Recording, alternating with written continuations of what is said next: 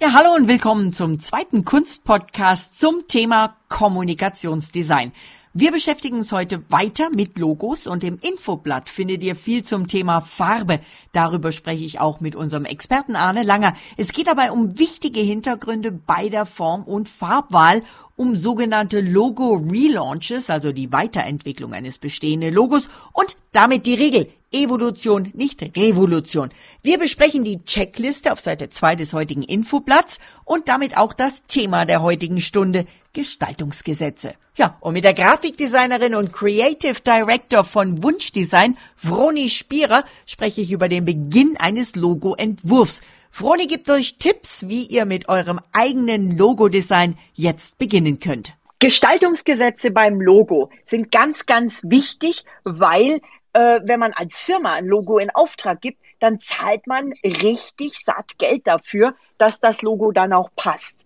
Und äh, wenn man das dann hat, dann sollte man und will man es ja auch nicht nächste Woche oder nächstes Jahr gleich wieder ändern. Also ist es wichtig, dass man weiß, was, was, was entscheidend ist und dass man so vorher so ein bisschen Research betreibt, so eine Checkliste hat, was ist für mich als Firma wichtig. Ich habe im letzten Podcast schon gesprochen mit Arne Langer, dem Senior Brand Manager der Hoffmann Group. Wir haben über sein Logo oder über das Logo der Hoffmann Group besprochen und äh, ich habe auch heute wieder den Arne zu Gast als Experte zum Thema Logo. Hallo Arne, Servus.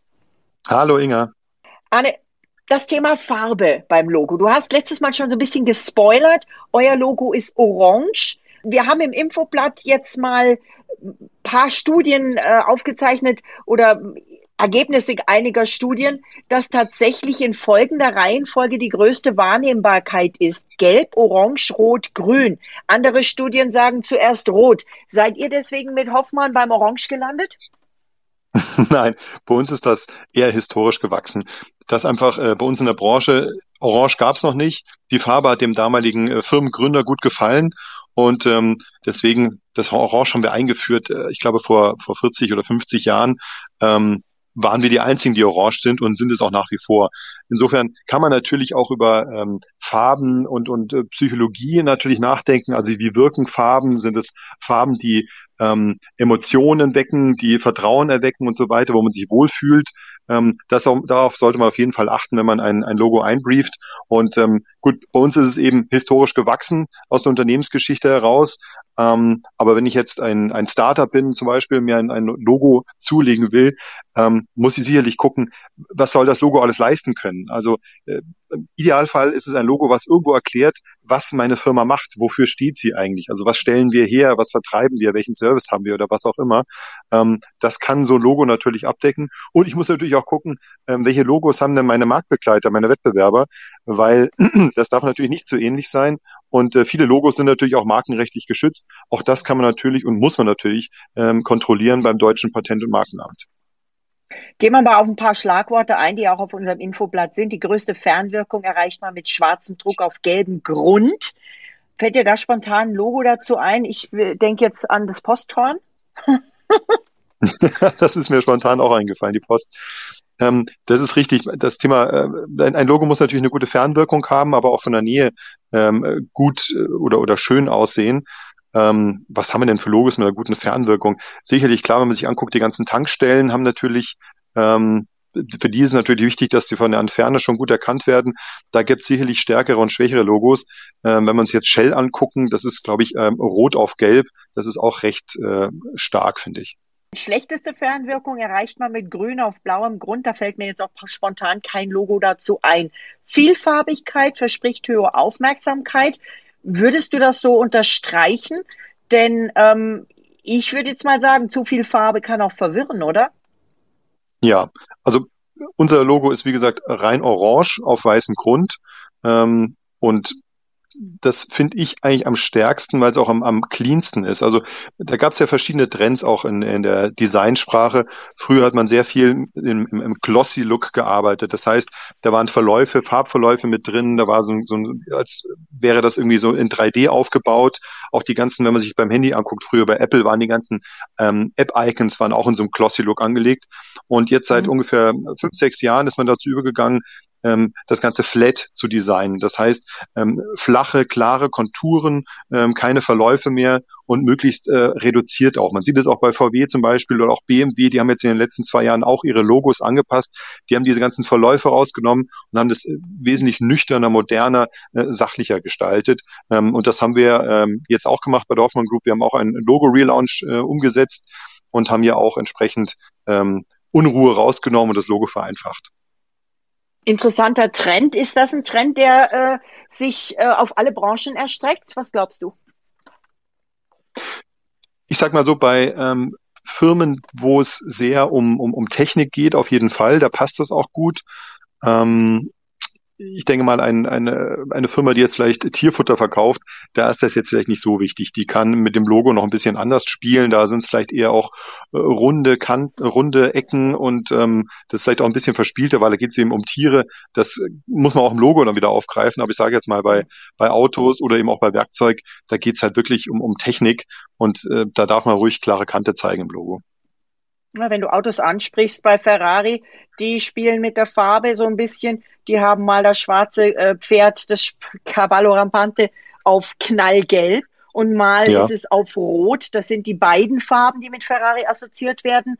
Mercedes bleibt beim ganz klar silbernen Stern. Audi hat, Audi hat die vier, ja meistens silbernen Ringe eigentlich. VW ist silbern. Ist Silber bei Auto, bei Technik eine Trendfarbe oder das sind ja eigentlich auch alte Logos, ne?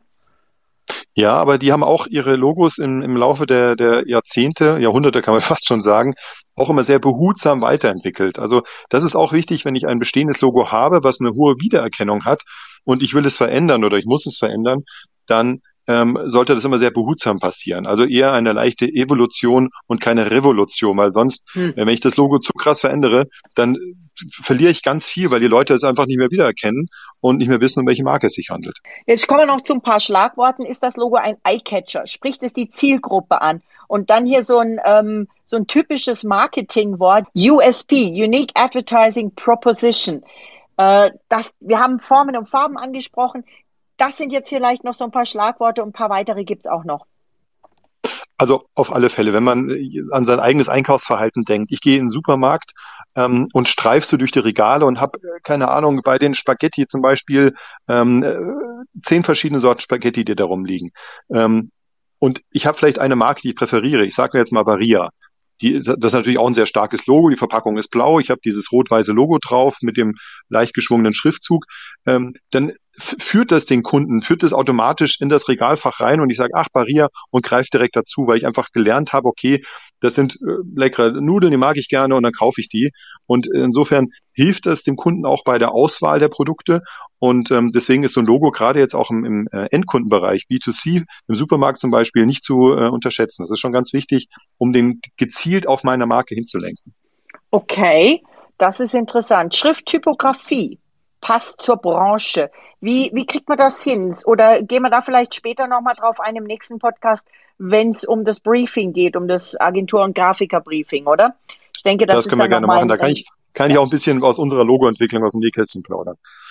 Oh ja, super. Das klingt gut. Dann äh, haben wir noch ein paar weitere Punkte, aber die kann ich auch nochmal erläutern. Für heute danke ich dir herzlich und ähm, euer Logo, nochmal auf die Farbe zurückzukommen, das Orange war zum Beispiel, ihr habt mehrere Jahre in der DTM, äh, da ist das Auto von Jamie Green gesponsert. Wer DTM geguckt hat, der hat sofort dieses orangefarbene Auto gesehen, wusste sofort, das ist der Jamie. Ähm, auch so eine, äh, ja, so eine Verbindung, die man dann einfach nach ein paar Rennen gemacht hat. Arne, ich danke dir ganz herzlich und ähm, bis zum nächsten Mal. Ja, hat mich gefreut. Gerne. Ciao. So, jetzt haben wir mit den Infoblättern und auch natürlich mit dem Podcast schon sehr viel über andere Logos gesprochen. Als nächstes kommt natürlich die Aufgabe, ihr dürft euer eigenes Logo erstellen, designen, entwerfen. Und damit ihr so ein bisschen Hilfe habt, nicht nur von mir, sondern eben auch von unserer Fachfrau, nämlich von der Vroni Spierer von Wunschdesign, frage ich sie jetzt mal, was sie für euch denn für Tipps hat. Hallo Vroni. Hallo Inga. Ähm, ja, zu einem Logo-Erstellung ähm, gehört erstmal, ich würde mal sagen, dass die passende Schrift und das passende Bild zu finden ähm, und erstmal ähm, das zusammenzufügen und verschiedene Varianten auszuprobieren. Also ich mache nicht ein Logo, bis ich eins habe. Ich mache davor zehn verschiedene Varianten oder auch mal gerne mehr und suche mir dann die schönsten Kombinationen raus. Ja, also ähm, wenn ich die harmonische Kom Kombination habe, die mit der ich äh, dann weiterarbeiten möchte. Ich fange auch übrigens an, erst in Schwarz-Weiß zu arbeiten und erst im zweiten Schritt ähm, mache ich dann Farbe dazu, weil ähm, ein Logo muss auch immer in Schwarz-Weiß funktionieren. Also die, jedes Logo wie Nike-Logo oder ein Apple-Logo. Es gibt immer Logos in Farbe und in Schwarz-Weiß. Dann Wenn hast du mir hier einen guten Tipp gegeben. Mein Arbeitsauftrag wird lauten, ihr fangt an und diese Woche designt ihr euer Logo zuerst mal in Schwarz-Weiß. Und so wie es die Froni sagt, Froni auch in Schwarz-Weiß, schon ein paar Varianten. Ich würde mal sagen, ihr müsst jetzt keine zehn Varianten machen, sondern macht vielleicht wieder das bekannte Vierer, auf vier Teile aufgeteilte DIN A4-Blatt. Ihr macht vier Varianten, wie euer Logo sein könnte. Äh, Froni, ist das äh, eine sinnvolle Sache? Und dann nächste Woche die Farbe dazu? Ja, genau. Das würde ich euch auch raten, weil so entwickelt ihr das Logo wirklich Stück für Stück und man konzentriert sich auf die einzelnen Bestandteile. Erst rein auf das Bild und die Schrift konzentrieren, einfach mal ausprobieren, Kombinationen. Und dann, wenn man findet man immer ein Ergebnis, was man am besten, was einem am besten gefällt. Und dann kann man Farben dazufügen und einfach auch verschiedene Farbvarianten ausprobieren. Gut, dann bleiben wir bei dieser Woche eben das Schwarz-Weiß-Logo. Wenn jetzt jemand sagt, ich will aber nur ein Bildlogo oder ich will nur eine Wortmarke oder ich will was Abstraktes machen, kann ja jeder machen. Dann muss man keine Schrift dazu finden, erstmal, denke ich. Aber wenn es um eben eine Bildtextmarke geht, die ja eigentlich meistens die gängigsten sind, oder? Ähm, mhm. Wo findest du Schriften? Gehst du da einfach bei Word zum Beispiel rein und guckst dir die verfügbaren Schriften an? Oder machst du vielleicht selber auch ein, ein, ein komplett eigenes Schriftdesign? Also ich arbeite mit vorhandenen Schriftsätzen. Es, ähm, genau, also das, was es am Computer eben so gängige Schriftarten gibt. Word hat wahrscheinlich jeder an seinem Computer. Das ist ein guter Tipp. Oder man kann einfach auf äh, im Internet natürlich auch verschiedene Schriften sich anschauen. Es gibt Seiten, auf denen man einfach mal googeln kann nach verschiedenen Schriftarten. Da gibt es auch kostenlose Seiten, wie zum Beispiel Dafont gibt es. Äh, da kann man sich kostenlos auch mal Schriften runterladen und einfach ausprobieren. Das klingt interessant. Und ähm, ich denke, da werden wir jetzt alle hoffentlich viel Spaß daran haben, unser Logo erstmal in Schwarz-Weiß zu designen. Froni, hast du noch ein, zwei, drei ganz kurze Schlagworttipps, wie man es angeht? Äh, du hast gesagt, du fängst selber auch händisch an, ne? Also ähm, ich empfehle immer, ähm, wenn man kann, man muss natürlich ein bisschen äh, zeichnen können, aber ich glaube, so im Logo-Bereich, das kriegt man irgendwie hin, dass man einfach auch anfängt, ein bisschen zu skizzieren und zu, äh, auf einem Zettel einfach ein bisschen erstmal rumzukritzeln, bis man dann auch ähm, das am Computer erstellt. Also Step 1 wäre einfach das händisch erstmal die Idee, also es muss ja erstmal die Idee visualisiert werden. Wenn man die richtige Idee hat, dann kann man quasi ein, ähm, ein richtiges Logo daraus erstellen am Computer und äh, dann im Schritt drei würde ich ähm, verschiedene Varianten von den Bestandteilen, die man sich überlegt hat, ausprobieren. Wir machen es jetzt alle erstmal händisch, weil ich glaube, dass die wenigsten von euch Designprogramme am Computer haben und wir sollen ja auch von Hand zeichnen. Und insofern ist das jetzt der Arbeitsauftrag. Und die Froni und ich, wir zwei können uns vielleicht überlegen, was machen wir denn für ein Logo für unseren Kunst-Homeschooling-Podcast, wo ja auch erstmal nochmal den richtigen Namen erfinden muss, sozusagen. Danke dir, Froni, mhm. und bis zum nächsten Mal. Danke, Inga. Viel Spaß euch. Liebe Grüße. So, das waren jetzt viele Insider-Infos. Ich hoffe, es war interessant für euch. Es ging natürlich viel um das Thema Farbe. Das aber war jetzt erstmal nur Hintergrundinfo und zum Angucken auf den Infoblättern. Für euch geht es jetzt schwarz-weiß weiter. Wie schon die Froni gesagt hat, wie ich es auch gesagt habe, es geht jetzt ans kreative Schaffen. Zeichnet eure ersten, ganz grob skizzierten, nicht ausgearbeiteten Logoentwürfe. Bitte keine Farbe nur schwarz-weiß, am besten erstmal nur mit Bleistift und wirklich nur skizzieren, überhaupt noch nicht ins Feine, ins Detail gehen. Wer vier Entwürfe schafft, super, finde ich klasse, vor allen Dingen, wenn es verschiedene sind, weil es halt wirklich die Ideenfindung ist. Mindestens zwei sollen es aber auf jeden Fall sein. Detailinfos stehen auch noch im Wochenplan und dann sage ich viel Spaß, viel Erfolg. Tschüss, eure Kunstlehrerin Inga Stracke.